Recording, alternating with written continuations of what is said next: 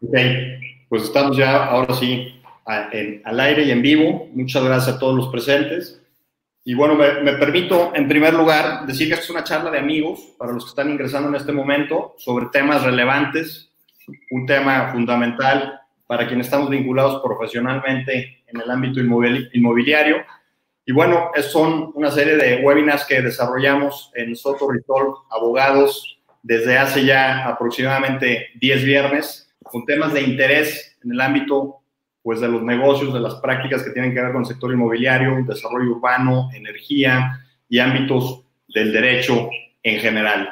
Hoy me acompañan tres amigos, Graciela Zamudio, amiga ya desde hace muchos años, compañera en el aula universitaria, en la Escuela de Derecho de la Universidad Panamericana, de donde somos egresados, y Graciela, pues además de ser abogada, eh, cuenta con un posgrado en Derecho Bancario y más de 20 años de experiencia profesional.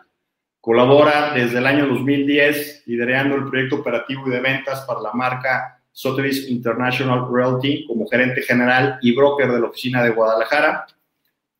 Y también pues mantiene una relación importante de referidos en todo el mundo como una casa de subastas con más de 960 oficinas en 72 países. Graciela tiene mucha experiencia en la parte jurídica y administrativa de lo que tiene que ver con los negocios inmobiliarios. Es experta en servicios de comercialización, marketing y coordinación de cierres de venta de propiedades. También es miembro activo de la Asociación Mexicana de Profesionales Inmobiliarios desde el año de 2011. Está con nosotros también pues un este, destacado empresario en el ámbito de los proyectos inmobiliarios, el desarrollo inmobiliario en el área metropolitana de Guadalajara, que es Ignacio Ramírez. Eh, Nacho, pues es licenciado en Administración de Empresas con especialidad en planes de negocios y mercadotecnia. Hoy en día al frente de una de las empresas de consultoría inmobiliaria más exitosas y fuertes del occidente de nuestro país. Es una empresa que muchos de nosotros conocemos, Inverti, con más de 28 años en el ámbito inmobiliario, donde desde ahí se presta un servicio integral que amplía pues o cubre ampliamente distintas áreas, como tiene que ver todo lo que tiene que aplicarse en el tema de consultoría, en el tema de asesoría a propietarios de terrenos, a empresas que quieren comprar, y va pues desde la gestión y trámites, todo el tema de real estate, así como la comercialización, y ojo, pues también ha detonado últimamente lo que es Inverti Capital, una nueva forma de lo que es el hoy crowdfunding inmobiliario asociado con Investpot y bueno, en ese sentido también generando inversión importante en distintos tipos de proyectos que van desde lo residencial, comercial, logístico en nuestra ciudad. Y por último, un amigo también de hace ya un buen número de años, Miguel Ángel Martínez, que es abogado por el ITESO, con estudios de posgrado tanto en nuestro país como en España, socio de Garcín Rodríguez y Comte, que es una firma líder en derecho inmobiliario, corporativo y fiscal, con quien también pues, trabajamos conjuntamente con su equipo de socios, y presidente de la Academia de Derecho Inmobiliario, ADEI, así como expresidente de la Asociación Nacional de Abogados de Empresa en Jalisco, que es un destacado colegio de abogados al que también nos honramos en pertenecer. Pues un gusto que estén todos aquí hoy acompañándonos y en ese sentido, eh, pues bueno, generando hoy pues un tema relevante. Nos encontramos en una situación que desde marzo de este año, sabiendo efectivamente que pues se presenta una situación que ha paralizado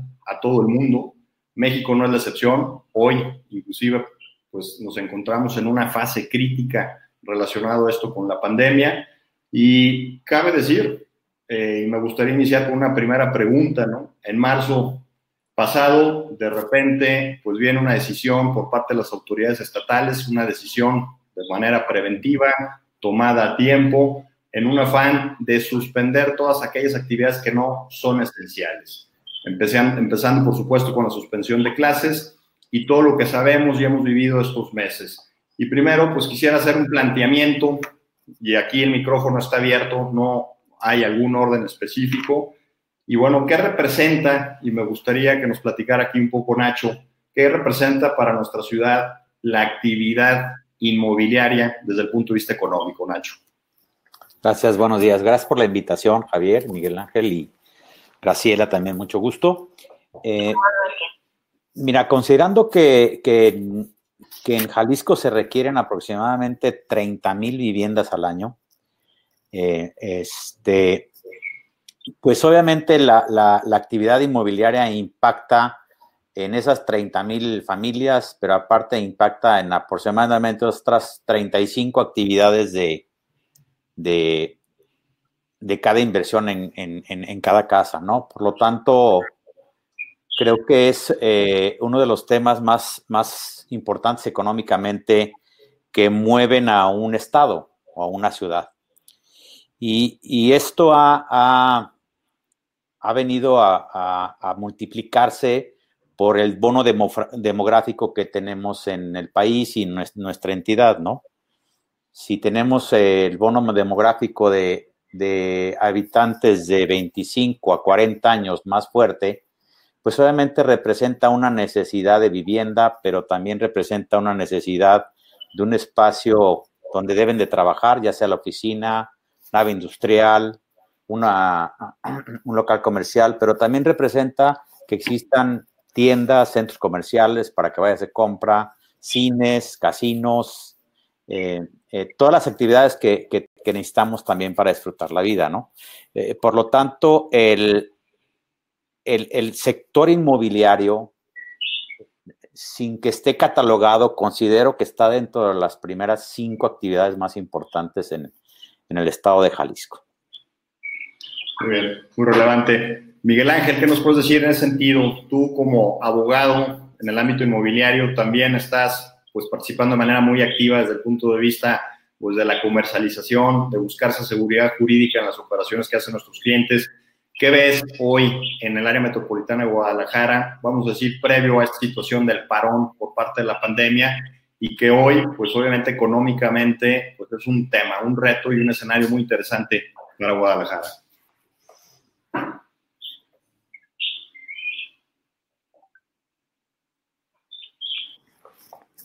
Mira, ya tenía apagado el micro. Decía, este, antes que nada, muchas gracias por la invitación. Eh, me honra mucho estar acompañando aquí a, Nacho y a Graciela en, este panel y, a ti como organizador y moderador, por supuesto, ¿no? Eh, mira, eh, antes de, contestarte esa pregunta, me gustaría poner sobre la mesa unos numeritos que luego son números alegres para darnos cuenta de lo que representa el sector inmobiliario. los únicos números que tenemos a la mano son los del INEGI, y los últimos que salieron son del 2018 y dice que el sector de la vivienda representa eh, un 6% del PIB, que viene siendo aproximadamente un billón 327 mil millones, ¿no? Que son números que no nos dicen mucho. Pero para compararlos rápidamente, el presupuesto de egresos del Estado de Jalisco es de 123 mil millones. Eh, es decir, el sector de la vivienda este, el PIB del sector de la vivienda representa casi 11 veces el presupuesto de egresos del estado de Jalisco. Eh, si bien es cierto, ahora el PIB ya no sirve para nada, este, porque pues ahora tenemos que medir con felizómetros. A lo mejor valdría la pena que aquí hagamos un ejercicio que levante la mano el que sea feliz y, a lo mejor ya incrementa eso, el nivel de importancia del sector inmobiliario, ¿no? Eh, pero eh, coincido con Nacho, este es un sector importantísimo porque no es nada más la construcción ni nada más la comercialización. De ahí se desprenden un sinfín de, actividades eh, económicas que, si no están funcionando frenan la economía, ¿no? ¿Qué ha sucedido eh, desde hace cuatro meses en el sector inmobiliario en Guadalajara? Pues, sin duda es como si hubieran cerrado la llave pero eh, sucede algo curioso porque cuando, si hacemos la analogía, cerrar la llave, cuando tú cierras la llave de una manguera, pues queda algo de agua dentro de la manguera y si la mueves, va a seguir saliendo agua al final del otro lado cuando la manguera está cerrada. De tal manera que el, sector inmobiliario, si lo segmentas en la este, construcción, en la comercialización Y luego, al final del camino están los notarios, que son los que tienen la última parte de, del proceso de venta. Eh, pudimos ver que los notarios siguieron teniendo trabajo durante estos cuatro meses porque todavía traían cierres pendientes de lo que había sucedido al, principio de año. Pero he estado platicando yo con varios amigos notarios y resulta que a partir del mes pasado ya empezaron a sentir el apretón. Ya empezaron a sentir que eh, la presión del agua empieza a fallar. Y lo, que se necesita es que se vuelva a abrir la llave para que otra vez se empiece a correr el flujo dentro de, del proceso, ¿no? Claro, muy bien, Miguel. Aquí le pregunto a Graciela que para los que están entrando, eh, Graciela se encuentra ahorita en San Pancho, Nayarit, traemos problemas de, de calidad de internet ahí en el punto donde se encuentra y nos está acompañando vía telefónica. Lo mismo, Graciela, si nos pudieras participar, ¿cuál es tu opinión en este contexto? sabiendo que desde tu trinchera, pues un poco te, te, enfocas en vivienda de alto nivel, eh, también ves mucho en el ámbito de lo que puede ser propiedades en destinos turísticos. Sería muy interesante ver qué está pasando en el sector que tú dominas y dominas muy bien. Muchas gracias, Javier, y pues un gusto estar aquí, igualmente compartir con Nacho y con Miguel, eh, bueno, yo el micrófono, ellos la cámara, me disculpo, pero estoy aquí en la costa, a veces es medio difícil eh, la conectividad.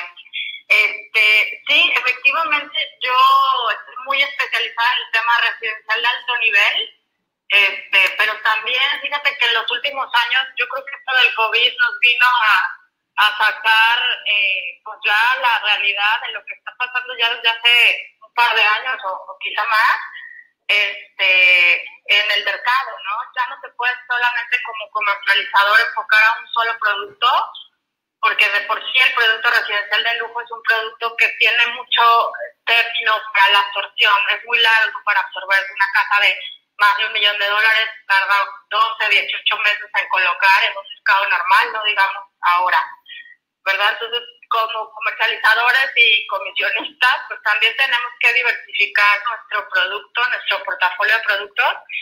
Y hemos hace un par de años empezado a, participar en productos más, eh, pues más accesibles para lo que es el círculo cercano de los mismos vendedores que participan con nosotros en Guadalajara, ¿no? Entonces te podría decir que ya tenemos también, aparte de la experiencia de lujo, ya tenemos un, un mercado medio, medio alto, este, con mucha, mucha actividad en los años anteriores. Y pues yo te diría que en el área metropolitana de Guadalajara, este, lo que se ha visto es que del cuarto trimestre del año pasado al primer trimestre del 2020, la variación, ahí no sé Nacho también y Miguel qué opinen, pero la variación ha sido mínima porque, pues, según datos de la hipotecaria, Sociedad Hipotecaria Federal, eh, yo estoy citando aquí a AMPI a nuestro presidente Oscar Reyes, eh, pues Jalisco es el número uno en el crecimiento en precios de vivienda, ¿no? Y ahora en el 2020 la variación contra el 2019 es del 9.3. Y tenemos a Zapopan, el municipio número uno en todo el país, siguiéndole Tlajomulco de Zúñiga, pues el número 2 con el 9.1 y Tlaquepaque es el número 4 que es muy sorpresivo para nosotros los comercializadores porque dentro de la misma ciudad, área metropolitana de Guadalajara, Tlaquepaque es un poco dejado fuera por las mismas agencias inmobiliarias, es decir, casi el 90% de las agencias comercializadoras están concentradas en Zapopan, en Guadalajara, y dejamos un poco olvidados Tlaquepaque y Tonalá. Entonces, la media nacional esto representa el 7%. La verdad es que Jalisco va muy bien en comparación del resto de los estados y pues en cuanto a plusvalía, que es lo que yo te podría decir que es lo que nosotros vendemos, eh, Jalisco sigue siendo el número uno. Yo creo que es muy interesante esto que comentas, Graciela, desde la perspectiva de, de ubicarnos. Eh, lo hemos escuchado ahorita con el tema de la pandemia o el discurso de las autoridades que salen frecuentemente a, a dar cifras ahora que estamos enfrentando el tema del COVID y bueno, se, se, dice con frecuencia, ¿no? Que Jalisco es una isla. Eh, esto hasta qué punto es un tema positivo o pudiera ser que también el comentario, ¿no? Jalisco inmobiliariamente es una burbuja y eso puede tener también sus riesgos. ¿Qué, qué piensas aquí, Nacho, al respecto de que inmobiliariamente somos una isla o una burbuja y esta última no vaya a reventar y las consecuencias entre más altos está, pues no es lo mismo caer de, un, de caer de un segundo tercer piso a lo mejor de un piso 32. ¿Qué opinas, Nacho, al respecto? Mira, eh, considerando que Jalisco es un estado agroindustrial y de tecnología, eh, según las, las cifras que, nosotros hemos obtenido de, del gobierno, eh, Jalisco representa el 24% del alimento a nivel nacional. Entonces, eh, y, en, y, en, tecnología, pues yo creo que somos el número uno. En esta pandemia, pues todos seguimos comiendo y lo que más utilizamos fue la tecnología. Eh, por lo tanto, eh, eh, las cifras que menciona Graciela eh, me parecen las adecuadas porque finalmente Jalisco, si consideramos a Jalisco como, como, como un país, pues, pues yo creo que también podríamos estar en, en un muy buen nivel, ¿no? Así como California eh, cuando lo miden como país, es el, país número 11, pues yo creo que Jalisco estaríamos en, una, en un buen nivel, ¿no? Eh, entonces, eh, el, el, tema de, de, la burbuja se puede, si, si, tú lees las cifras de ventas, la puedes ver como efectivamente una posibilidad de una burbuja inmobiliaria. Sin embargo, vuelvo a lo mismo, si necesitamos 30 mil viviendas al año en el estado de Jalisco y más o menos se producen 25 mil, bueno, pues cada año nos faltan 5 mil viviendas, ¿no? Y cada año, pues ahora la gente se, se sigue casando o se juntan. Eh, nos llegan aproximadamente 4.500 estudiantes de fuera del estado Jalisco, de, de los estados alrededor. Pues esos 4.500 estudiantes necesitan un lugar donde vivir y van a, también a ir a restaurantes y van a ir a, bueno, ahora los antros no, pero van a ir a los antros, van a consumir, ¿no? Finalmente, ¿no? Y, mucha de esa gente, como, es mi caso, que no somos de Guadalajara, pero que llegamos a Guadalajara y finalmente nos quedamos a vivir a en Guadalajara, ¿no? Yo creo que todos conocemos gente de otros estados, amigos de nosotros aquí. Entonces, eso lo que hace es que, se sigan vendiendo los departamentos. Eh, hay, una, leyenda urbana, y me lo dice mucha gente, es que yo paso y veo los, este, los edificios sin, sin, sin, sin que se vean lucecitas. Sí, es cierto. Pero también, ¿cuánta gente que se dedica a lo agroindustrial tiene el dinero? O sea, vamos, el, el aguacatero nomás de, de, de, de, del incremento del dólar está recibiendo 5 pesos más. De 18 a 23 que está el dólar, entonces ese señor pues trae mucha, mucho flujo y eh, el flujo que le sobra al empresario lo mete en los bienes raíces, porque es la mayor seguridad. Entonces, eso, eso hace que muchas veces veamos edificios que dices, tiene 30 departamentos, pues nomás se usan 15. Bueno, pues es que los otros están, y están vendidos los otros 15, sí, pero pues es gente que le gusta este, invertir y ahí dejarlo, ¿no? Por eso eh, Guadalajara finalmente sabemos que con el tema comercial, tecnológico e industrial, pues va a seguir fuerte. No creo que exista una burbuja inmobiliaria. Yo creo que aquí lo que, lo que, lo que va a suceder es, es una limpieza de desarrolladores que no son buenos desarrolladores, de constructores que no son buenos constructores, y eso nos va a permitir a que los desarrolladores que quedemos, que, que vivimos toda la vida de esto, nuestra vida empresarial de esto, pues vamos a seguir, ¿no? Esta es la quinta crisis que yo vivo y, y si recuerdo la del 2008, cuando se estaban yendo las empresas chinas, las empresas a China, nosotros estábamos empezando un, un desarrollo industrial de 10 millones de dólares. Y yo le pregunté al, al, al inversionista principal de, de, de, de, México, le dije, oye, pero si todas las empresas están yendo a China, ¿cómo vamos a hacer nosotros un, un parque industrial en este momento? Dijo, es que es nuestra oportunidad, porque cuando, cuando regresen las empresas, el único parque industrial que va a estar terminado y al 100% somos nosotros. Y efectivamente, en el 2003, eso fue en el, perdón, en el, en el, sí, en el 2003 nosotros le, le vendimos, le hicimos la nave industrial más grande de América Latina a OmniLife en ese, en ese año, ¿no? eran, me, equivoqué, eran la crisis del 98, ¿eh? la del tequila. Entonces, al buscar OmniLife, una nave industrial de 30 mil metros y no existía ningún parque industrial, bueno, fuimos los ganones. Entonces, eh, lo que, lo que tenemos que ver también que estas crisis hay oportunidades. Lo que sí tenemos que hacer es también voltear a ver al mercado y el mercado que quiere, ¿no? Porque también vemos departamentos que no se venden, pues sí, pero son departamentos de tres recámaras en una zona que, que, el mercado pide de dos.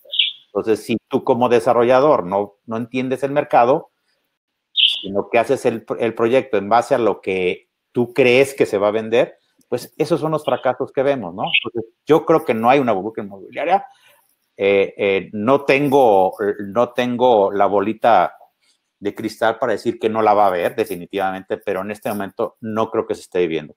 Y, yo estoy mucho, mucho de acuerdo en lo que dice Miguel Ángel. Creo que eh, se, siguieron cerrando las ventas, aún a pesar de la pandemia, pero efectivamente eran ventas que ya las traías negociando desde el año pasado, ¿no? Y eso nos permitió a que tuviéramos, ok, cierres menores, pero sí seguir cerrando. Pero sí cayó el 90% de las ventas, eso es un, un hecho, ¿no? No, muy bien, muy interesante, Nacho. Miguel Ángel, aquí, y lo comentábamos en estos días, eh, eh, me acuerdo que ejemplificabas ahorita el tema del flujo del agua hace un momento y también lo habíamos platicado en la semana preparando esta charla. Eh, ¿Tú cómo ves el escenario y también desde el punto de vista estar muy pendiente de lo que han dicho nuestras autoridades, que como abogados hoy estamos en el día a día, pues de alguna manera que se publica, que se anuncia, tanto en el plano federal como en el plano local? ¿Cómo ves este eh, esquema hoy? Ahorita escuchamos a Graciela y a Nacho desde el punto de vista de lo que es la comercialización y los desarrollos. ¿Tú cómo ves el rol de la autoridad hoy ante este escenario? pasado 7 de julio, sale el gobernador de Jalisco y dice, señores, eh, hay que ponernos las pilas, hay que ser más estrictos en el tema de los protocolos sanitarios, a las empresas con los horarios escalonados. ¿Qué pasa hoy en Jalisco ante una situación que tenemos ese botón rojo si no nos comportamos como debemos comportarnos como sociedad a la altura ante un riesgo como tenemos con esta pandemia. ¿Qué piensas que pueda pasar hoy en Jalisco y qué ves en el cortísimo plazo, próximos días para el sector inmobiliario? Me hiciste la peor pregunta de todas, hombre. no, pues traes ahí un espectro más allá del tema del, desarrollo y de la venta. Pues, este, repito, estamos en el día a día con, viendo la autoridad, ¿no? Este, digo, evidentemente esta es una opinión muy personal, ¿no? Eh, pero, ¿qué opino yo de todo esto? Que estamos viviendo algo que nunca nadie antes había vivido. O sea, no hay una persona sobre la faz de la Tierra viva en este momento que haya vivido esto antes. Y eso significa que estamos aprendiendo. Y, como todo proceso de aprendizaje, tenemos que estar atentos de lo que sucede para este, desarrollar la capacidad del cambio, para desarrollar esa capacidad de ir tomando decisiones en el corto y en el muy corto plazo, porque ahorita llevamos cuatro meses y pues ya más o menos sabemos lo que ha sucedido, pero hace cuatro meses estábamos en cero, o sea, nuestro, disco duro traía cero de información de lo que era el COVID y de lo que era vivir en esta situación. Eh, como bien dices, eh, Jalisco como este, una especie de oasis, pues tomó decisiones propias, eh, alejándose o, distanciándose de las decisiones que estaba tomando la federación.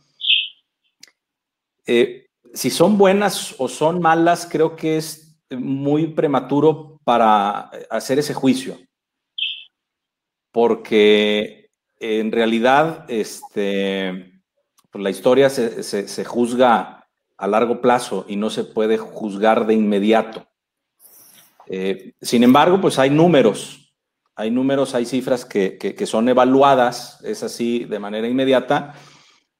Y, pues ahora sí que, como dicen, a toro pasado, eh, hemos visto que, las decisiones que se tomaron sí ayudaron a frenar esa, este, curva pero luego subió tan lentamente que ha alargado el tiempo este, que nos tiene debajo del agua. Y, una realidad es que eh, México es un país eh, que no puede vivir debajo del agua tanto tiempo. Nuestra sociedad eh, no, no, puede aguantar la respiración tanto tiempo para esperar a que pase la ola. Y, pues las decisiones que se están tomando ahora o que se tomaron hace unas semanas de abrir escalonadamente, pues fueron precisamente para dar un respiro, ¿no? Para dar la posibilidad de que tomáramos aire y esperar a ver si venía otra ola o no venía otra ola. El problema, y hay que decirlo, con todas las letras, es que cuando nosotros como ciudadanos vimos que abrieron la puerta para salir, pues salimos desbocados. Y, creo yo que eso ahora nos coloca en la, en la posición de que ya nos pusieron una amenaza, ya nos pusieron encima la espada de Democles diciéndonos, señores, tenemos un par de semanas para corregir el rumbo, si no, va el botón de emergencia y paramos. O sea, los términos que usó el gobernador fue un paro en seco. Eso significa otro cierre que lo dijo Javier Orendain, sería la puntilla que mataría a muchas empresas y a muchos empresarios. Y yo creo que ahí hay un tema de responsabilidad civil que tenemos todos para cuidar que no piquen ese botón rojo. Porque si pican, yo creo que no queremos saber qué sucede. ¿eh?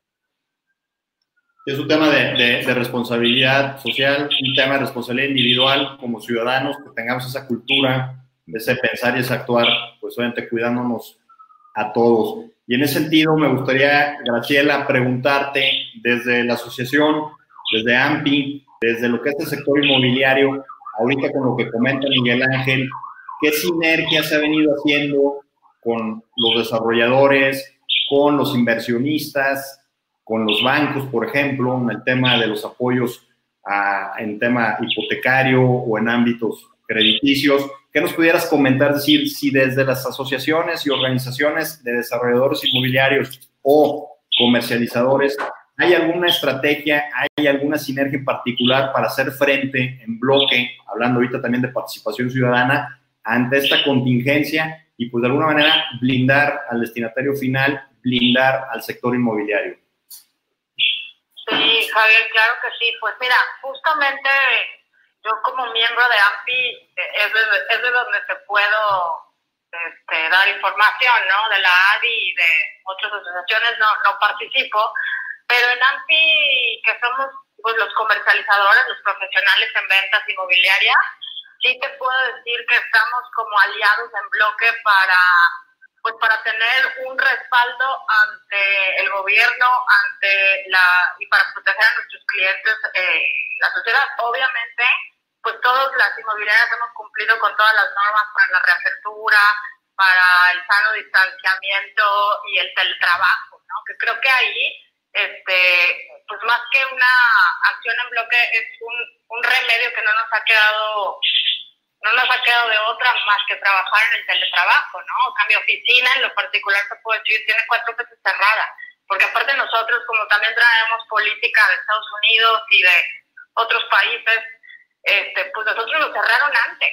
Entonces, sí te puedo decir que, que bueno, hay, hay muchas eh, nuevas maneras de hacer el negocio que creo que también han dejado un poquito en claro que esto no va a parar, como te diré, este, simplemente estamos cambiando la forma como se hacían las cosas. Y un poquito aunado a lo que decían Miguel y Nacho hace rato, este, también nosotros vimos que durante la pandemia se cerraron muchísimas operaciones. Entonces, estás en sinergia con los bancos porque para hacer los cierres de los créditos, obviamente tienes que estar en paralelo con ellos, detrás del broker hipotecario, detrás del banco, con el notario de la mano, digo, sin el apoyo de los notarios no podríamos hacer esto, porque también los notarios se las han visto muy difíciles. Imagínate recabar firmas en una escritura donde hay tantas personas involucradas. Definitivamente los notarios nos han apoyado tremendamente igual que los corredores de, hipotecas, ¿no? Entonces sí, toda la industria inmobiliaria siento que somos este, es como un árbol con muchas ramas y muchas hojitas y todos participamos y hacemos que el mercado se mueva.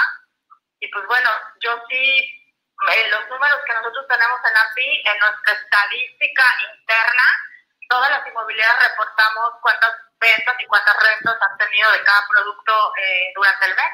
Y te podría decir que durante el trimestre, el primer trimestre de, la pandemia, tuvimos un decremento en ventas de 25%. O sea, sí es, sí es grave, pero tampoco es tremendo a como lo hubiéramos esperado. O sea, a mí me sorprendió este número positivamente. El arrendamiento habitacional sí se cayó un 30%, pero lo que nos llama más la atención es la desocupación de los locales comerciales. Entonces, ahí te diría, pues, es que el mercado es un, un mix y tendríamos que estar analizando cada producto y cada tipo de subindustria dentro de lo inmobiliario este, para estar haciendo sinergias con, con, todos los actores, finalmente, ¿no? Digo, Miguel también participa muchísimo en este tema de los arrendamientos, ha habido muchísima renegociación de todos los contratos de rentas, de todos los negocios, y esto lo vamos a estar viendo, porque esto es una influencia de esto que nos está pasando, ¿no? Si te dicen, vete a trabajar a tu casa, pues ¿para qué pago una renta de un local si ya no lo necesito? Puedo trabajar desde mi casa, ¿no? Entonces, eh, son como cosas buenas y cosas o sea, positivas y negativas, no, no las quiero calificar de buenas o malas, pero hay muchísimas y va a haber muchísimas oportunidades de compra para inversionistas y particulares en los próximos meses. Yo diría que no precisamente ahorita, pero sí creo que en un plazo de unos 12 meses vamos a ver muchísimas oportunidades de, de compra, de, de reducciones de precios importantes o significativas no porque estemos en una burbuja, estoy totalmente de acuerdo con Nacho en eso, no está Jalisco ni creo que México en general en una burbuja inmobiliaria, pero sin embargo sí vamos a encontrar muchos empresarios, muchas pymes, muchas pymes que se van a ahorcar por esta situación y van a tener que sacar su patrimonio a venta y ahí es donde pues va a haber oportunidad de compra, ¿no? Y los bancos, acuérdate que han eh, reducido sus tasas también, entonces también eso es una parte de la sinergia del mercado, en donde pues estamos encontrando ahorita las mejores tasas de los últimos, no sé, cinco o seis años, ¿no? Quizás más, quizás desde la crisis del, del 2008. Estamos viendo muy buenas tasas otra vez. Y pues los extranjeros, que es donde yo también te puedo decir que participo muchísimo, este, muchos extranjeros compradores se vienen eh, acercando a nosotros por la marca por la marca que representamos y, y, estoy impresionada porque en los últimos tres meses hemos cerrado por lo menos en mi oficina unas seis o siete ventas de extranjeros compradores, lo cual no habíamos visto en, en un par de años. ¿eh? Están comprando extranjeros en Guadalajara. Que esas son muy buenas noticias, eh, de la perspectiva. Yo creo que en tiempos de adversidad, en tiempos de crisis, pues siempre hay muchas oportunidades, hay que estar obviamente atentos y es muy interesante, ¿no? Porque cabe aquí el comentario, quiere decir que en el ámbito inmobiliario, en el nicho que desde tu oficina se maneja, Graciela, pues tenemos una buena imagen y se mantiene el atractivo por el destino, etcétera, etcétera, ¿no? Vemos, y obviamente no hay que caer en lo tóxico de la prensa en el día a día de esas malas noticias, sin embargo, que qué bueno que comentes esto, decir, oye, hay un tema de oportunidad valiosísimo según el producto, según obviamente el mercado. Yo creo que es importante, ¿no? Aquí la pregunta entiendo y me gustaría eh, escuchar ese comentario de parte tuya, Graciela, es decir, este atractivo del extranjero hacia nuestros destinos se mantiene. Pues yo creo que sí, y mientras la depreciación del peso contra el dólar siga así, más atractivo va a ser para ellos. Porque, un, por ejemplo, un retirado en California, con su pensión probablemente no se pueda comprar el nivel de propiedad que pueda alcanzar a comprar en destinos como Guadalajara o, por ejemplo, donde estoy yo ahora, ¿no? En la Riviera eh, Nayarit en Bahía de Bandera. O sea, tenemos destinos dentro del estado de Jalisco, dentro de la región de lo que llamamos second home, impresionante. O sea, eso siempre ha sido un submercado muy interesante y yo realmente creo que, que eso es lo que va a mantener. Quizás no en el sector de mucho lujo, pero sí en el medio, medio alto, yo creo que ahí hay una gran oportunidad y va a seguir habiendo. Muy interesante. Nacho, tú decías hace, hace un momento, perdón, voy ahorita Miguel Ángel, eh, y asocio ahorita el comentario de Graciela, ¿no? El tema de conocer como desarrollador tu mercado. ¿Tú qué potencial estás viendo ahorita en un mediano y, por qué no hay que decirlo, largo plazo ante esta coyuntura? Eh, en el tema de qué debe de perfilar muy bien el desarrollador, me llamó la atención aquello que dijiste y creo que está pasando en todos los segmentos, también los momentos de crisis, pues de alguna manera, pues ponen en blanco y negro quién es quién y de alguna u otra manera eh, quien especula, quien es ave de paso, pero finalmente quien tiene una trayectoria, quien tiene una vocación en el tema empresarial, como en este caso el inmobiliario, pues a final de cuentas sabe que es una carrera de resistencia para llegar a los objetivos. Mi pregunta muy concreta, ¿qué ves tú en tu sector? ¿Qué ves tú entre tus colegas o, competencias o pares atendiendo esto que también es el mercado va a demandar? ¿Qué va a demandar el mercado en el área metropolitana de Guadalajara, Nacho? Bueno, mira, eh, yo creo que primero el sector de la vivienda es resiliente, ¿no? Ese es un tema de que siempre se van a estar viviendo. Eh, lo que nosotros hemos analizado es que para el 2030 las viviendas en, las zonas metropolitanas deben de ser de una a dos recámaras por el, por el costo de la tierra, ¿no? Eh, en el 2030, y conforme pasen los años de aquí al 2030, eh, el 70% de los habitantes de México vamos a vivir en ciudades de arriba de un millón de habitantes. Lo que quiere decir es que necesitamos empezar a, pensar en un producto que, que, pueda, que pueda ser comprado por, por, estas personas, ¿no? Tenemos que conceptualizar primero por el tema de la, del, del, del COVID, un tema de departamentos abiertos, con terrazas, donde un departamento se pueda transformar en un uso mixto, donde yo pueda también tener mi área de trabajo sin que tenga la incomodidad de estar trabajando en, mi casa o en el departamento, ¿no? Yo creo que ese tema eh, de, un departamento de 42 metros, de 50 metros, ¿no?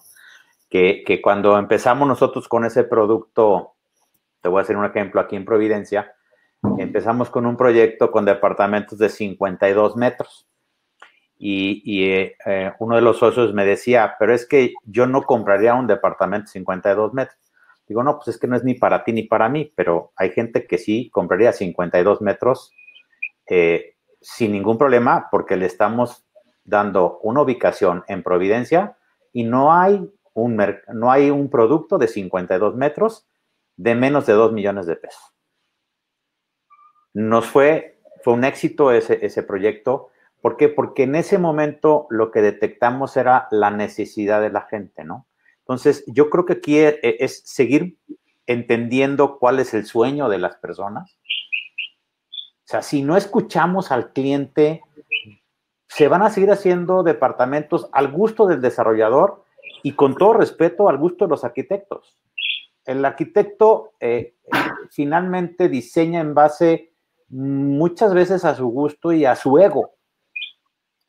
Y, deja a un lado el tema del negocio, ¿no? Entonces, eh, eh, el, el, hacer un proyecto se tiene que planear cuatro meses antes de empezar a decirle al arquitecto. O sea, el arquitecto tiene que entrar después de que de que, de que tengas primero que nada los permisos, ¿no? Saber, esto sí puedo hacer, ¿no? Ya que sí puedo hacer esto, entonces, pues ya valido el negocio con el financiero y con el abogado, si lo puedo hacer, y entra ahí la parte del que va a comercializar. Oye, ¿qué se está vendiendo? ¿Qué diseño para vender?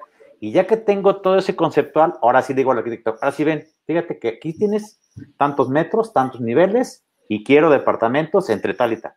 Y obviamente ya el arquitecto, pues que lo haga bonito. Al hacer, ese, al hacer todo ese proceso, cuando tú sales a una preventa, pues obviamente ya, ya tienes eh, mucha información para que la venta sea un éxito. Entonces, lo que, lo que nosotros estamos viendo mucho, por decirte un ejemplo, es, eh, eh, quieren verde, pero el, cliente dice, es que es, necesito que haya áreas verdes. Entonces, pues tenemos que buscar en un proyecto tratar, bueno, si no lo podemos poner en, superficie, bueno, pues igual ponemos unas paredes verdes. Pero finalmente, eso, eso es escuchar al cliente para, para, para saber qué desarrollar y qué vender, ¿no? Yo creo que aquí es bien importante, de verdad, porque el cliente, al final de cuentas, es el, el que trae el dinero. O sea, ahorita ya el cliente es más inteligente, o sea, el cliente dice, a ver, yo tengo 2 millones 800 mil pesos y voy a ir a los proyectos que, tengan producto de 2 millones 800 y voy a ver quién me da más por mis 2 millones 800. Es al revés, o sea, antes, si quiere, no, ahora es, a ver, yo tengo 2 millones 800, ¿tú qué me das? No, pues yo te doy dos recámaras, un estacionamiento y amenidades. Ah, a ver, yo te doy dos estacionamientos, o sea, e, entonces ya el cliente, obviamente, y con la facilidad ahora de hacerlo en, una hora puede visitar todos los proyectos que quiera con el tema de, del Internet, entonces el cliente se está vendiendo solo. En automático, ah, este es el que me gustó. Eh, para este sí me, sí, me alcanzan los dos millones para este, este me gustó. Y cuando el cliente llega contigo, la verdad, el, el vendedor ya no tiene nada que hacer nada más que se tiene que convertir en un asesor. O sea, eh, eh, el futuro de, las ventas inmobiliarias, yo sé que igual me están escuchando algunos brokers, es que el broker desaparezca, que el vendedor desaparezca. ¿Por qué razón? Porque tú cuando ya eliges todo eso que, te gusta, tú quieres alguien que te asesore. Tú quieres alguien que te escuche, que te sepa escuchar, no que te, que te venda, que te escuche tus necesidades, tus sueños, ya. pero cuando ya llega contigo es porque ya él buscó en muchas partes lo que quería, ¿sí me explico? No todos los clientes, hay clientes que se meten y tienes un proyecto de dos, tres millones y te dicen, oye, me gustó, tengo un millón, no, no leyó bien lo que decía, ¿no? O sea, entonces, eso es bien importante, ¿no? El que, el, que el, el, el vendedor te viene raíces va a desaparecer, estoy casi seguro. O te conviertes en un asesor que aprendas exactamente a tener empatía con el cliente o no vas a hacer un, no, no, vas a saber vender, ¿sí? Entonces, yo creo que esta combinación eh, eh, va a ayudar mucho a que, a que, se, que se, se, se definan productos que el mercado puede comprar y que les guste, y entonces va a haber productos que el asesor pueda vender. Y eso hace mucho más dinámica la comercialización de los proyectos. Muy, muy interesante, Nacho, en el sentido, creo que es un planteamiento de precisamente de cómo se debe de, reinventar el vendedor. Creo que pues se trata de personas, principalmente, no de números, de familias, como bien lo decías al principio, y hay que pensar cada vez más en las personas, en las familias, más que en las metas de venta, y yo creo que ahí viene una transformación importante para, para el corredor o el vendedor. Miguel, ibas a decir por ahí algo referente, te interrumpí agregando un comentario y bueno, yo traigo ahí el tema desde la perspectiva que también en tu experiencia, pues nos platicaras, eh, obvio, quienes estamos vinculados al tema inmobiliario, que tenemos que ver, y vuelvo otra vez al tema de las autoridades, ¿qué está pasando? Graciela nos hablaba mucho los notarios, ¿qué ha pasado con los registros públicos o con el registro público de manera concreta en Jalisco? ¿Qué sucede con Catastro, nuestras autoridades de ordenamiento territorial? ¿Qué estamos viendo hoy por parte de la autoridad? Porque es un elemento fundamental dentro de esa sinergia. Hablábamos con Graciela hace un momento de los bancos, las asociaciones, eh, los colegas con Nacho desde el punto de vista de lo que somos desarrolladores, pero en el tema inmobiliario, pieza fundamental que debe ser un aliado fundamental y no un obstáculo, muchas veces pareciera que es, ¿qué pasa con la autoridad en el tema y en nuestro sector inmobiliario?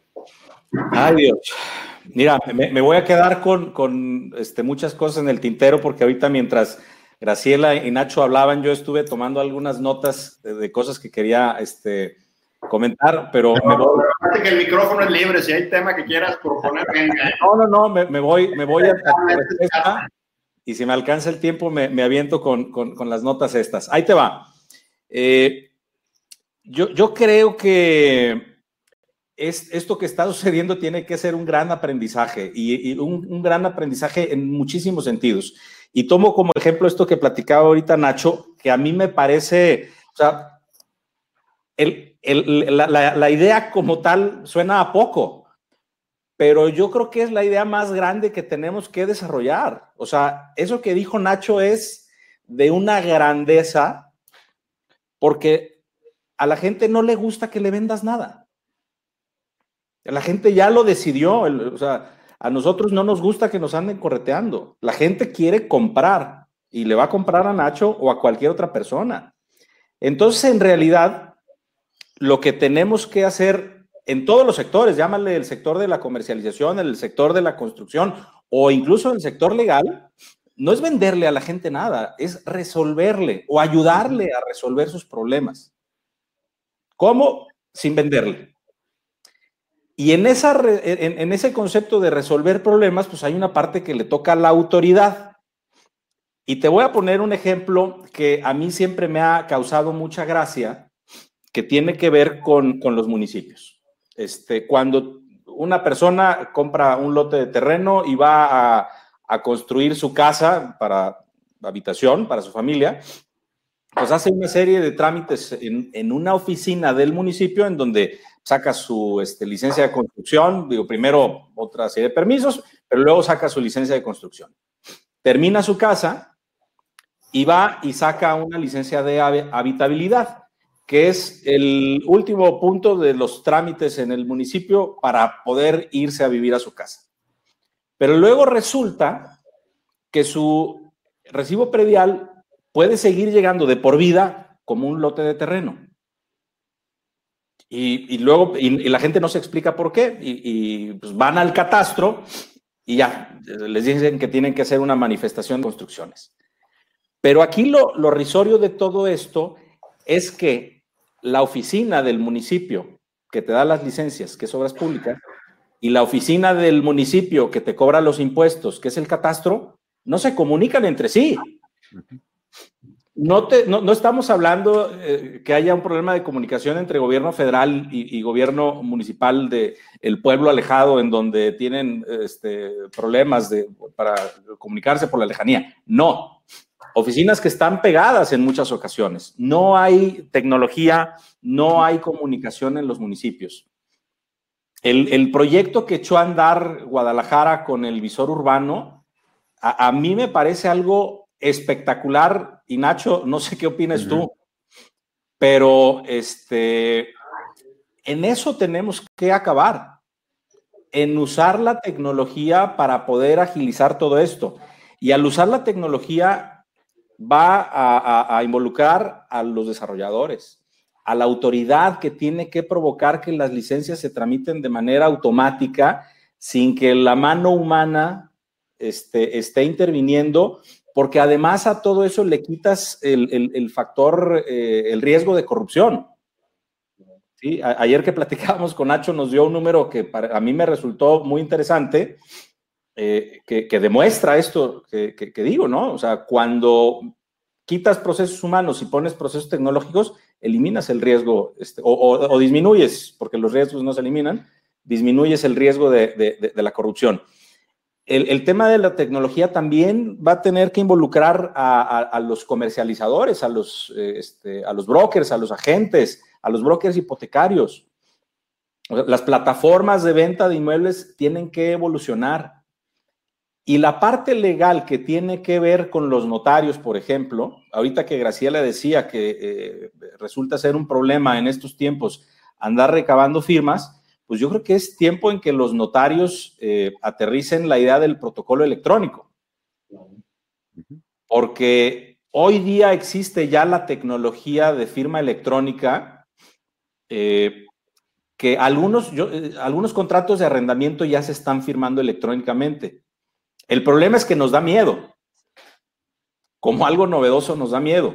Pero este, yo creo que el chiste es meternos y después de la primera, segunda vez que firmemos electrónica, se nos va a quitar el miedo. ¿Qué pasa cuando pagamos los impuestos hoy día?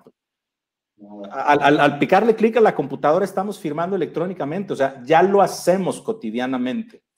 El, el problema es que no lo hemos aterrizado. El tema del blockchain. Pues el blockchain llegó para quedarse y las transacciones inmobiliarias tarde que temprano van a funcionar en, base a blockchain y los notarios van a tener que adecuar sus plataformas para que funcionen este, trabajando con esta tecnología, ¿no?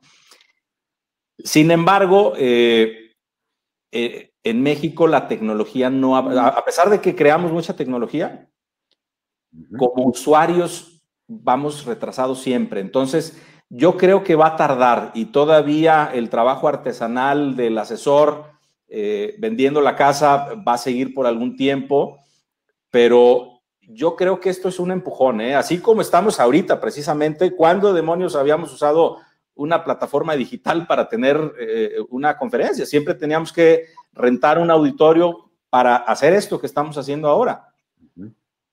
Y, ahora nos forzaron a hacerlo. Nosotros eh, este, hicimos un diplomado, en, ah, bueno, el diplomado en el que tú participaste exponiendo el tema agrario, Javier, un diplomado en Derecho Inmobiliario para, para no abogados, que lo empezamos presencial, en un aula común y corriente. Y pasaron dos semanas y vino el, el, día que nos bajaron la cortina y, tuvimos que emigrar a, las plataformas digitales y había gente reacia, había gente que no quería, había gente que se quería esperar. Y el ejercicio que hemos hecho, porque se lo hemos preguntado a la gente, a la gente están contentos. O sea, sí merma un poco el no estar presencial, pero al final de cuentas no es tan malo el uso de la tecnología. Y yo creo que tenemos que aprovecharlo. Claro, no, por supuesto. Creo que la experiencia, como pues, las juntas que tenemos a diario por este tipo de plataformas virtuales, el tema de vincularnos con la autoridad, los que también litigamos ahora con el tema de la justicia en línea, en tribunales federales, urge en el ámbito del Poder Judicial local, pues esa presión que tenemos que llegar a, que haya presente los medios tecnológicos o las herramientas tecnológicas para poder avanzar en los procedimientos ante el parón que ha tenido la justicia desde el punto de vista, hablo del ámbito local y que impacta también en el federal. Bueno, yo creo que aquí, y me gustaría el comentario antes de entrar ya al cierre, lo que son preguntas y respuestas. Graciela, ¿cómo se nos ve al tratar tú con extranjeros, al ser obviamente una oficina que pues representa este, pues una perspectiva, llamémosle global, cómo nos ven a México desde el ámbito de la certeza jurídica y el ámbito inmobiliario, sabiendo que también eres abogada. Sí, muchas gracias, Javier. Híjole, es todo un tema.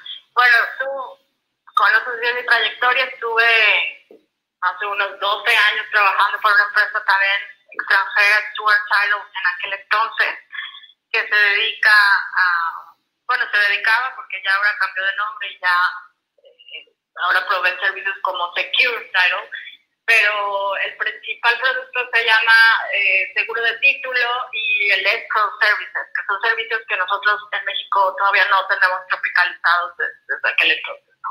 Sí hay unos cuantos proveedores por ahí que lo ofrecen. Efectivamente es un producto caro y es un producto mmm, complejo no está bien tropicalizado en México todavía, pero para los extranjeros que lo lleguen a requerir, existe la posibilidad de hacer esa contratación de servicios de, de, de, o de Secure o cualquier otra compañía eh, y de Electro Services. Para nosotros los mexicanos, entre mexicanos y con desarrolladores mexicanos, es bastante inusual y complejo, sobre todo en la metrópoli. Es mucho más común en, en la playa, por ejemplo, que se utilizan esos servicios para los extranjeros. Entonces los extranjeros terminan adaptándose a, a cómo es el proceso de cierre de la localidad o los servicios que se le ofrecen localmente. Entonces, en Guadalajara no tienen por qué eh, temer más porque pues, prácticamente todo lo que se les vende es propiedad privada y ahí no hay ninguna limitación en cuanto a la extranjería este, para la adquisición de una vivienda o de un inmueble, ¿no? Pero, pero sí podría haber el, servicio, sin embargo te podría decir que veo a los extranjeros muy flexibles, o sea, un extranjero que viene ya a comprar a México ya es un extranjero que tiene una mente abierta. Entonces se adaptan. Sin embargo, yo desde aquel entonces, yo siempre he pugnado, por ejemplo, en NAMPI, siempre me he quejado muchísimo con mis compañeros brokers que no existe un servicio eh, digitalizado que se les pueda ofrecer como en Estados Unidos a los, a los extranjeros, ¿no? Eh, que podría ser, por decir, el mercado de bienes raíces como más tecnificado del mundo. Ni siquiera en Europa podemos hablar de eso, pero eh, no falta mucho, como dice Miguel Ángel, o sea, por ejemplo, los, los servicios de multilistado de propiedades que existen, no está el, el inventario todo en un mismo lugar, lo cual sería una cosa muy práctica y yo creo que facilitaría muchísimo las ventas, incluso de desarrollos nuevos, eh, que por ahí dice Nacho, no necesitamos o no, o va a desaparecer el vendedor. Yo creo que es que vendemos productos diferentes. Generalmente el corredor o broker ya vende vivienda usada o, o no vende producto nuevo de desarrolladores o vendemos poco producto nuevo. Pero debería de haber una sinergia muchísimo más estrecha entre corredores inmobiliarios y desarrolladores donde hubiera una sola plataforma para poder vender ese inventario todos juntos y se, se movería muchísimo más eficientemente el mercado. En el tema, por ejemplo, de las firmas, ¿desde cuándo existe DocuSign y un montón de, de plataformas para poder firmar electrónicamente un contrato? Y todavía nos sigue dando miedo, ¿no? En, México. Y a los notarios, pues se diga, el protocolo de digitalización de firmas, yo tengo 20 años escuchando que lo van a implementar y pues ni con esto los veo como que muy animados, ¿no? Tiene mucho que ver nuestra cultura latina y nuestra tendencia al fraude de identidad, efectivamente, pero creo que pero para allá vamos, porque si no vamos para allá, este tipo de cierre se va a complicar muchísimo, Javier. Muy bien, muy interesante, es un tema cultural, dicen que la cultura de una sociedad es como se piensa y cómo se actúa, Así y es. creo que hay temas urgentes que debemos de cambiar nuestra manera de pensar y nuestra manera de actuar. Paso aquí algunas preguntas eh, y agradeciendo a, los participantes que han estado acompañándonos. Eh, Luis Mallorquín pregunta, y aquí es abierto a quien de ustedes quiera respondernos, ¿qué opinión tienen en cuanto al uso de la hipoteca inversa como medio de financiamiento para obtener liquidez ahora que estará muy comprometida? Ahí salió Nacho ahorita y viene entrando ya. Miguel, eh, ¿algún comentario? La, la, la, figura de la hipoteca inversa.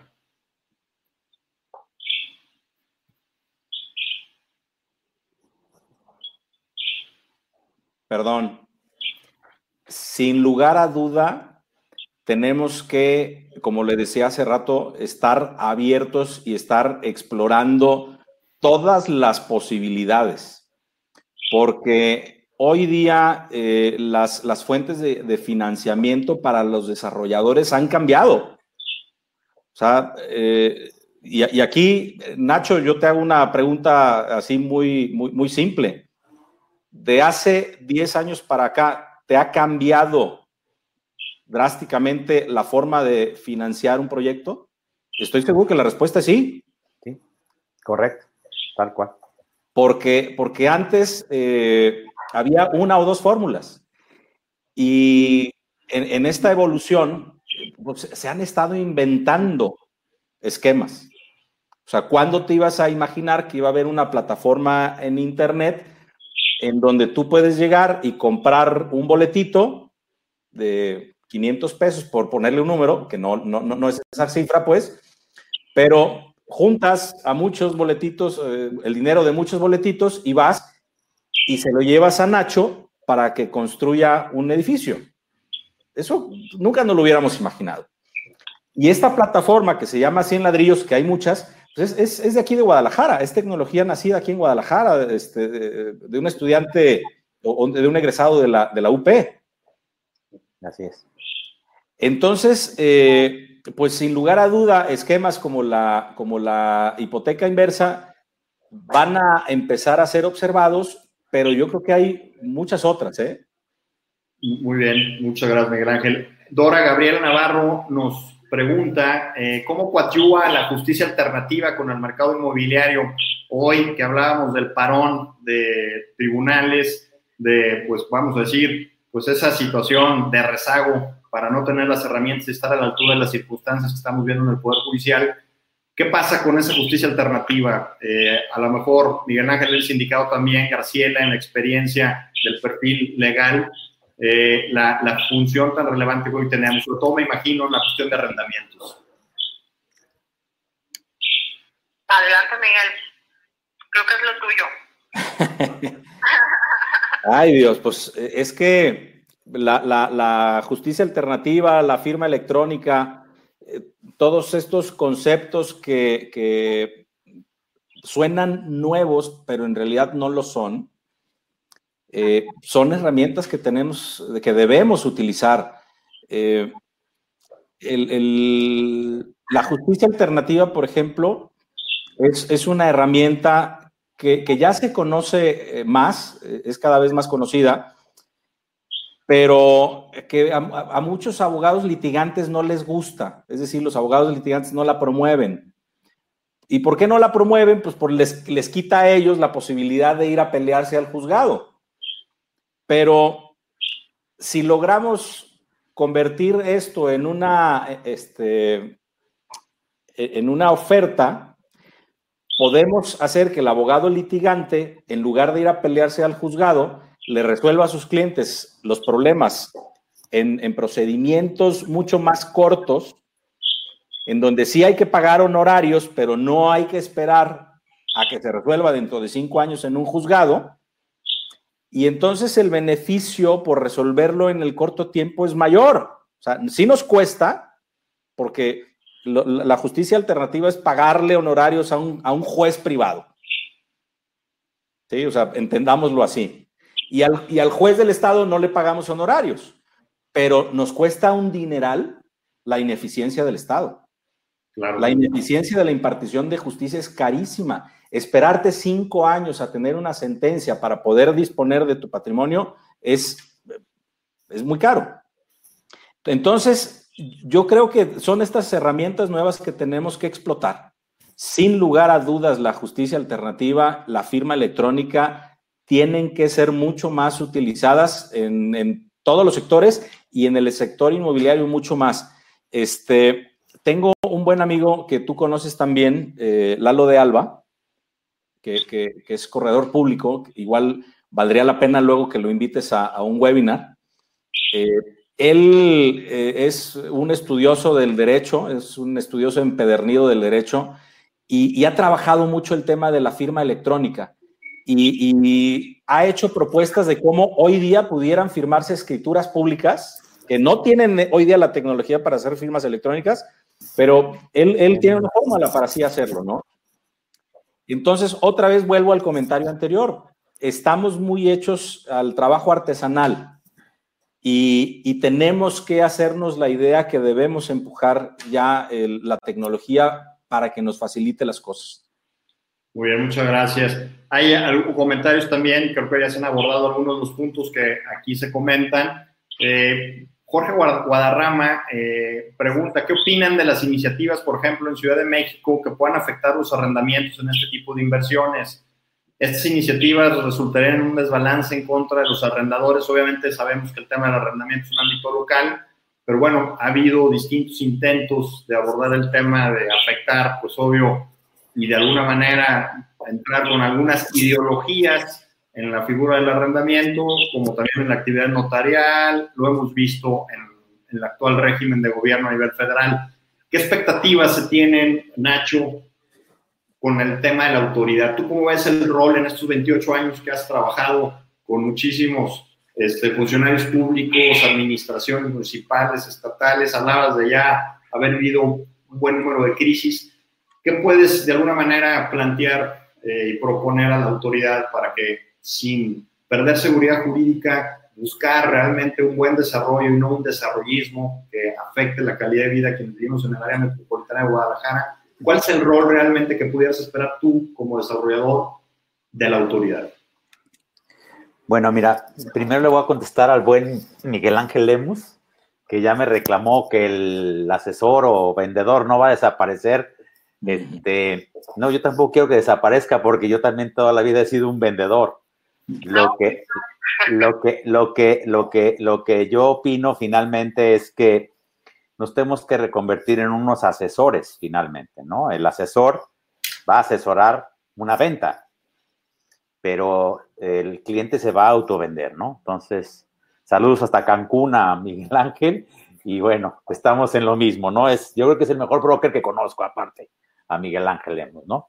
Eh, bueno, eh, lo, que, lo que nosotros esperamos de las autoridades cuando participamos en proyectos, pues obviamente es que seamos equipo, ¿no? Y, finalmente la autoridad desgraciadamente ve a los desarrolladores como los malos de la película. Y no es así, porque finalmente el desarrollo es el que arriesga su dinero, es el que arriesga su patrimonio. Y la autoridad no, no, no, no lo ve así, ni la autoridad ni mucha gente que no entiende del desarrollo. Lo que, lo que siempre hemos discutido es que la visión de los gobiernos está muy atrasada con la visión urbanística del desarrollador. Entonces, eh, antes, bueno, antes y ahora seguimos peleando los planes parciales, ¿no? Los planes parciales son del 2004 los que, los que aplica Guadalajara y después de un recurso de revisión de 10 meses, de 12 meses o de 8 meses, te, te, aplican los, los, los, los usos de suelo del 2018, pues ya desde ahí pues no tienes un apoyo por las autoridades, no existe ese apoyo, ¿sí? Porque vas a tener que hacer un recurso de revisión y luego ver si... Y vas a tener que hacer una labor que no deberías de hacer, pues como le hacen en Estados Unidos, finalmente llegas, presentas tu proyecto arquitectónico, te sellan, te van y te checan y listo, ya terminó, nomás que lo que no estaba bien, pues lo, te, te, obligan a que lo tires, ¿no? Entonces, eh, eh, nosotros hemos tratado también de que la autoridad entienda la parte del desarrollador, que el dinero lo pone el desarrollador, que las banquetas se hacen con dinero del desarrollador, porque la banqueta, la cancha de fútbol, las eh, públicas, no las hace el, el, gobierno no tiene dinero, el gobierno administra nuestro dinero, los impuestos. ¿Sí? Y ellos creen que es su dinero y no es así. Entonces, obviamente es, como, como cuando escuché en una, en una conferencia a un cliente, a Jack Levy, que decía, es como si nosotros viviéramos en un condominio y le damos al administrador el dinero y el administrador del condominio resulta ser que se gasta nuestro dinero en otras cosas. Eso es el gobierno. Finalmente, nuestro, o sea, hemos perdido esa visión de que el gobierno administra nuestro dinero. Cuando no administra bien el dinero, entonces vienen esos temas de que no, es que no podemos tener servicios ahí.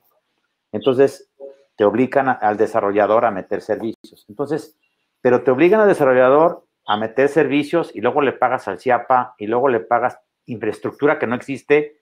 Y entonces el desarrollador tiene unas cargas de impuestos, derechos, obligaciones que va a repercutirle al, al cliente final. Entonces, un proyecto con este tipo de, gastos de, que no consideran los desarrolladores, porque nadie les informa a un desarrollador que el CIAPA en un edificio de 20 departamentos, pues te va a costar un millón de pesos. Entonces, no hay ese apoyo. Aparte que les pagas, para que tengan el permiso, olvídate que tengan el permiso el tiempo, ¿no? O sea, nosotros, eh, se los platicaba a ustedes ayer, hicimos un ejercicio con el municipio cuando hace, no sé, 12 años, en el cual ellos decían que los permisos duraban 180 días. Y agarramos un, ejemplo muy claro, agarramos el Westin enfrente de la Expo. Bueno, nosotros empezamos el proyecto y eh, la autoridad decía 180 días para llegar a la conclusión final de todos los documentos y terminamos en 800 días. Entonces, es el atraso de la autoridad. Yo no digo que la autoridad sea mala, no, no, finalmente es, eh, eh, cada que llega un nuevo director de obras públicas y con la pena les digo yo, oigan, pues es que yo sé que más que tú, pues yo tengo 20 años en esto y te, te acaban de poner de donde venías acá a algo que tú no sabías hacer, pues es obvio que yo voy a saber más que tú, pero, pero, pero necesito tu apoyo, porque los próximos tres años aquí vamos a estar. ¿sí? Y si yo traigo 500 millones de dólares para invertir en los próximos dos años o tres años que tú estés aquí sentado, pues necesitamos el apoyo, ¿no? Entonces, eh, eh, yo creo que la autoridad, cuando se le hace ver dónde sí nos puede apoyar, por lo menos a nosotros en Inverti, sí hemos recibido el apoyo, ¿eh? O sea, sí, la verdad, sí, sí quiero reconocer que las autoridades nos, nos hemos peleado, sí, nos peleamos, pero bueno, finalmente llegamos a un acuerdo que, que bueno, que tenemos el derecho a lo que nos dicen los reglamentos y leyes y que también ellos les asiste la razón en algunas cosas, sin embargo, pues que se suban con nosotros porque también pues vamos a pagar los impuestos y el predial y los costos. Entonces, yo creo que aquí es un tema de, hijo, la verdad, de, de, tener una muy buena relación con las autoridades.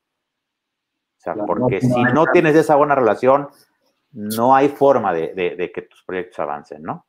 Fundamental, ¿no? Un buen árbitro siempre se necesita en todos lados y que la autoridad, pues obviamente dentro de lo que es el deber ser, pues ayude que realmente haya ese desarrollo que nuestra ciudad necesita. Estamos sobre el tiempo, nos hemos propuesto no exceder la, la hora 10 de, de, charla. Un comentario final, Graciela, para, para cerrar de tu parte. Claro que sí, Javier, muchas gracias por, por la invitación. Y pues bueno, mis conclusiones son que de verdad Jalisco es el mejor lugar para invertir y hoy por hoy es el estado que más plusvalía ofrece. Este, que debemos de concentrarnos en el mercado en el que estemos viendo donde hay un, o sea, como vendedores, pues debemos de concentrarnos en el mercado donde hay un flujo, ¿no? Eh, nosotros, por ejemplo, las multimillonarias casas que nos gusta vender, pues obviamente ahorita no va a ser su mejor momento. Entonces tenemos que enfocarnos y redirigir nuestras eh, actividades de marketing y de comercialización a los productos que van a estar siendo necesitados por el mercado, como bien dice Nacho, este, y trabajar de la mano con todas las partes involucradas en el, en el proceso de, de creación, desarrollo eh, y comercialización de, de los bienes inmuebles. Y bueno, pues creo que sí se vienen tiempos difíciles, seguirán siendo meses difíciles, pero siento yo que la vivienda es una necesidad básica del ser humano y por lo tanto sigo creyendo que estoy en el mercado correcto y que estamos en el mercado correcto en, la industria inmobiliaria. Muchas gracias, Graciela. Miguel Ángel, comentario, cierre. Mira, este, yo eh, vuelvo a lo mismo que este tiempo es una fuente inagotable de oportunidades. El chiste es eh, observar y saber entender hacia dónde se están moviendo las cosas. Eh, coincido yo con Graciela que Jalisco es un lugar extraordinario.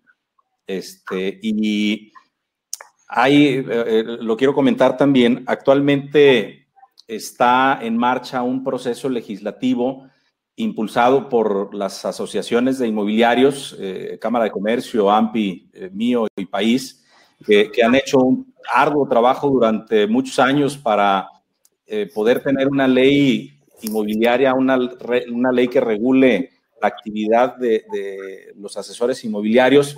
No se ha logrado tener y en este año lograron hacer ahí este, iniciar este proceso con la diputada Mirza Flores. Actualmente se está corriendo el proceso legislativo con, con mesas de trabajo. Jalisco, además de todo, es pionero, este, hablando en tema de legislaciones. Eh, siempre hemos presumido que, nuestras leyes van a la vanguardia respecto del resto del país. Uno de los grandes ejemplos es nuestro Código Civil, que es un gran Código Civil, eh, en donde está precisamente esta hipoteca inversa que, es ciertamente novedosa y de un funcionamiento peculiar. Y yo eh, tengo mucha fe en que esta ley inmobiliaria o lo que resulte de este proceso legislativo, sin lugar a dudas, va a ser un impulso para que el sector inmobiliario ya regulado sea eh, mucho más efectivo de mucha más eh, seguridad en las transacciones inmobiliarias y, esto, esta parte que es legal, es legislativa, creo que también va a dar un impulso a la parte comercial.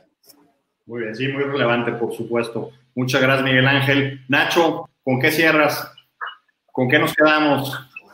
Pues eh, yo creo que nos quedamos con un tema por ahí que, mencionó eh, Graciela. Yo creo que próximamente vamos a ver la situación real. Yo creo que va a empezar a haber un tema de oportunidades, pero también no hay que, no hay que perder de vista que en esta crisis mucha gente ganó. También mucha gente eh, pudo estar en el negocio adecuado y que obtuvo muchos ingresos. Yo creo que como, como asesores y vendedores, pues tenemos que seguir la ruta del dinero, como yo le digo aquí a mi gente, ¿no? O sea, tú investiga qué empresa les ha ido bien investiga quiénes son los socios, dueños y demás, y a esos síguelos. Ellos sí tienen dinero, ¿no?